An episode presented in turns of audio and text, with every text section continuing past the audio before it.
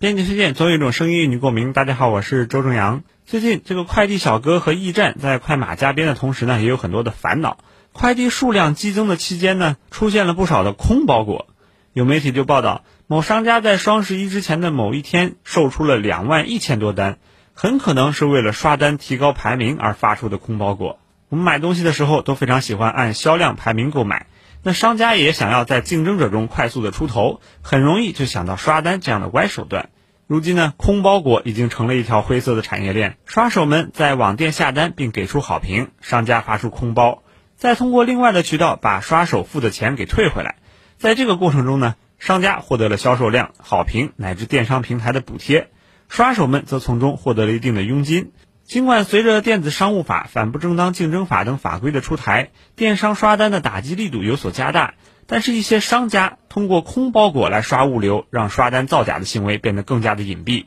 所以呢，要治理刷单，加强对违法行为的打击力度只是一方面，更关键的还是要综合治理。一方面呢，提高刷单造假的经济成本；另一方面呢，要真正营造诚信受益、造假受害的电商环境，从根本上遏制电商不正当竞争的冲动。比如完善与电商交易金额挂钩的税收征管机制，让刷单之类的行为吹牛也要上税，刷的越多，那成本就越昂贵。